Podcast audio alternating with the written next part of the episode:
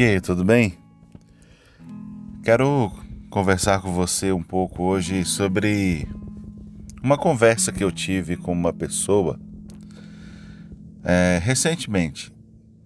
Durante a conversa, essa pessoa se exaltou um pouco, ficou de pé, começou a falar bem alto e declarando que não perdoaria a sua mãe. O assunto tinha a ver com, com a mãe dessa pessoa e sobre a forma como a mãe dessa pessoa a criou. E essa pessoa demonstrou muito rancor, muita dor, muita uma profunda mágoa com relação à sua mãe. E todos nós que estávamos ouvindo a conversa ficamos bem bem impactados assim com a surpresa, né, de saber que essa pessoa carregava essa dor da da mãe. A mãe já faleceu e essa pessoa não vai ter mais a chance de se retratar com a mãe. De dizer isso olhando nos olhos da mãe. Provavelmente ela nunca vai receber um pedido de perdão de volta. Então eu fico imaginando como é difícil a vida de uma pessoa que não perdoa. Dá para ver assim todos os comportamentos, argumentos, hábitos das pessoas que não perdoam. E as pessoas que não perdoam, elas ficam presas dentro de uma uma caverna existencial, presa ali com seus maus hábitos, presa ali com todas as suas mazelas é, morais, existenciais, dentro das suas masmorras, sofrendo as dores que ela mesma cultiva. Então isso me me faz refletir hoje sobre o perdão. Nosso projeto se chama Paterna Idade. E ele se chama Paterna Idade porque um dia eu estava na, na recepção de um de uma clínica onde eu faria um exame.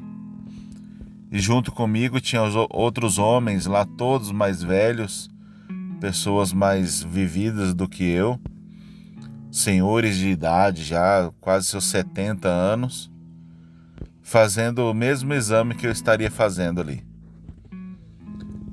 E conforme os homens eram chamados para dentro da sala para realização do exame, ia diminuindo a quantidade de pessoas até que ficou somente eu e mais um senhor de idade.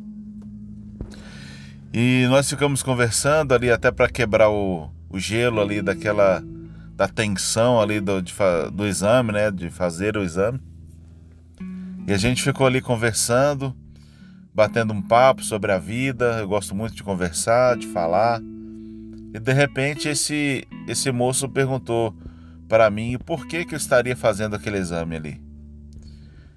E daí eu falei para ele que eu tenho um problema na coluna, que eu preciso averiguar, né, fazer uma, uma ressonância, então eu já tenho um problema na coluna há muitos anos. E ele falou: Mas você é muito jovem para isso, né? Um velho que nem eu, de 75 anos, justifica fazer esse exame. Agora você não, você está muito novo. Quantos anos você tem? Eu falei 38. Ele falou: Você não tem nem 40 anos. E o assunto ficou em torno disso aí. Ele ficou admirado quanto eu ainda estava jovem e ainda e já estava procurando aquele tipo de atendimento. E isso me chamou atenção assim, porque realmente, né, eu não gostaria de estar ali é, realizando aquele exame. E daí ele aí me veio a vontade de perguntar para ele assim: o senhor tem algum arrependimento na sua vida? De algum excesso que o senhor cometeu, Só gostaria de voltar atrás e fazer tudo de novo. Aí ele virou para mim com o olho já lacrimejando e falou assim: Olha, meu filho, tudo que eu queria agora era poder é, me reconciliar com os meus filhos. E aquilo veio no meu peito assim como como um tiro, sabe? Como algo muito muito forte. E na ocasião eu perguntei para ele, até na tentativa de fazê-lo falar um pouco mais, expressar um pouco mais, porque logo um de nós seria chamado para fazer o exame e poderia ser que a gente não se encontrasse mais. E daí ele falou: os meus filhos já são crescidos, já são vividos, eles não. Já têm as famílias deles, eles não vão querer se reconciliar comigo. O problema é que eu trabalhei demais, eu me preocupei muito com dinheiro. Hoje eu tenho um império, mas eu não tenho a, os meus filhos perto de mim, e muito menos o amor e o carinho deles. Eu estou aqui precisando de um acompanhante, mas eu estou sozinho porque nenhum deles viriam comigo. Então, eu quero deixar essa reflexão com você também, para que você viva os melhores anos da sua vida. Daí surgiu paternaidade, porque eu não me conformei com o que ele disse. Eu falei, não, ainda existe um tempo de viver a paternidade com os filhos. Ainda existe fôlego. Ainda dá tempo. A idade perfeita é essa. Se ele tem essa vontade, ele deveria correr atrás disso. De buscar ressignificar a sua história com seus filhos. Só pela questão de ressignificar, de trazer a presença de Deus e do perdão para a relação dele com os filhos. Então, se você está ouvindo isso agora e essa mensagem encontrou encontrou lugar no seu coração, procura as pessoas que você precisa liberar perdão. Ou procure as pessoas em que você precisa pedir perdão. Não dá tempo de ficar guardando rancor. Muita gente tem morrido nos três últimos anos.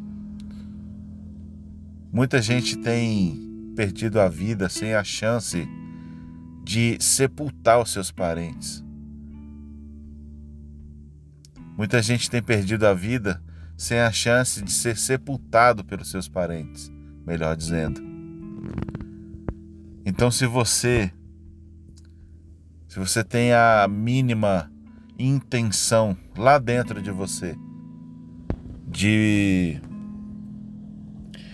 de ressignificar a sua história através do perdão, faça isso. Não espere para depois. Como diz a canção, não espere pelo epitáfio. Então é isso. A mensagem de hoje é essa. Espero que encontre lugar no seu coração e faça sentido para você. E continua, continue acompanhando o, o conteúdo aqui desse, desse canal. Espero que faça sentido para mais pessoas. Então agradeço se for compartilhado. E é isso. Até a próxima. Fica com Deus